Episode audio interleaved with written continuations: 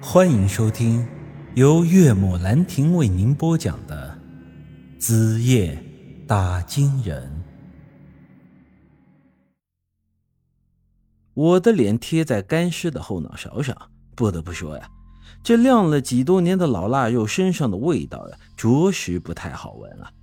杨石从他的口袋里掏出一条捆尸绳，这绳上绑着很多的铁钉，这些个铁钉啊。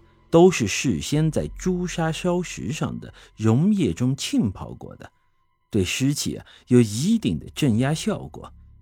只见杨石利索的将捆尸绳套到了干尸的身上，随着他一拉绳子，这些个铁钉全都扎进了干尸的身子里。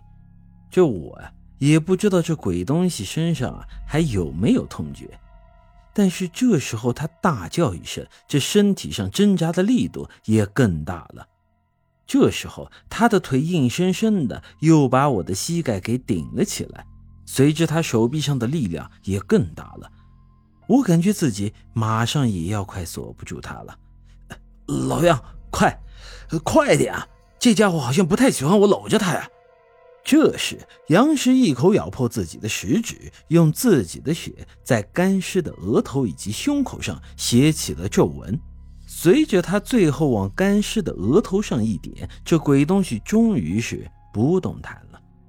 我松了口气，拍了拍杨氏的肩膀：“哟，行啊，有两下子啊！”可这话刚说完，我的背上突然遭到了一个重击，整个人顿时扑了出去。好在面前的杨石将我一把给兜住了。这回头一看呢，那干尸又开始发狂了。疯狂地撕扯着身上的捆尸绳，那些个铁钉啊，被他从身体里硬生生的给拽了出来，而他的皮肉也因此被扯了个稀烂。我心道大事不妙啊！哎呦，完了，老杨，你这法子也没用啊！看来咱们的风水术还是有点用深，到这北家草原上，怎么就不灵了呢？杨石眉头紧锁的说道：“符咒阵法驱阴除煞，既然起不了作用，说明驱使它活动的是应该是有另外的力量。他的这个想法，其实我之前早就有过。我曾经说过，驱使死尸复活的力量，不外乎就两种，要么是魂，要么就是魄。这魂也就是鬼，这魄呢，则是属于一种。”单纯的力量，他所驱使的尸体，也就是咱们常说的僵尸。风水术中驱邪的内容，其实就是围绕着这两种力量展开的。如果说驱动这干尸的力量非魂非魄的话，这风水术自然也就起不了作用了。可是我想了很久都没想明白。我和杨石猜疑的这第三种力量到底是什么？他的话音刚落，这鬼东西背后的两只干尸突然也嘶喊了两声，也动了起来。我咽了口唾沫，难不成我们要来个出师未捷身先死？还没见着这神仙洞呢，就先栽在这三个鬼东西身上了？我对着杨石说道。现在怎么办？跑还是跟他们拼了？这硬来肯定是不行的，但是跑也未必能跑得掉啊。这咋办呀？咱们不来硬的也跑不了，难不成咱们要跟这三块老腊肉讲道理啊？就在这时，我突然想起了之前面对鬼商队的时候的场景。这些个铜头傀儡对我们这些个把戏是完全的油盐不进。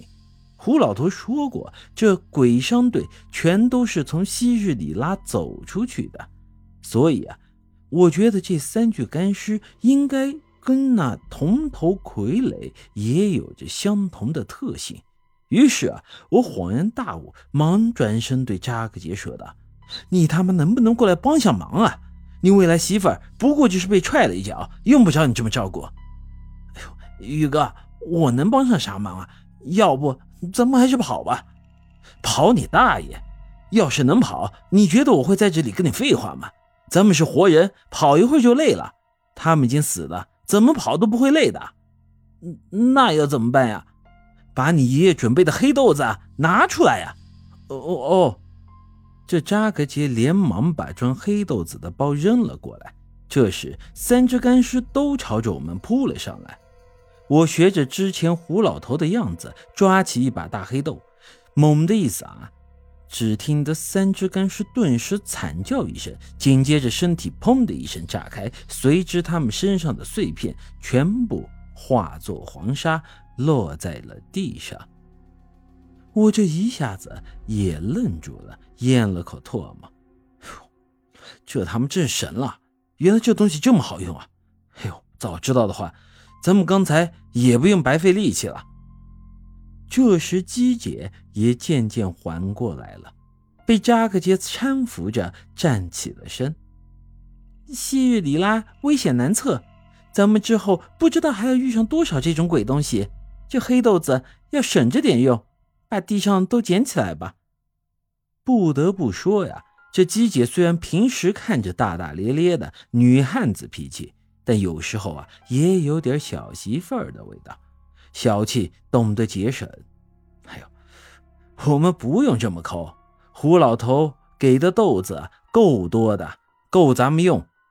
这时杨石蹲下身去说道：“这种豆子好像并不能第二次使用。”听他这么一说，我朝着地上瞅了瞅，这发现呀，凡是那些触碰到干尸的豆子，都变成了草木灰一样的颜色，用手一捻就碎成灰了。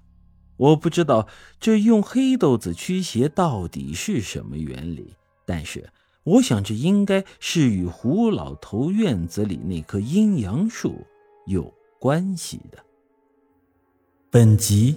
已经播讲完毕，欢迎您的继续收听。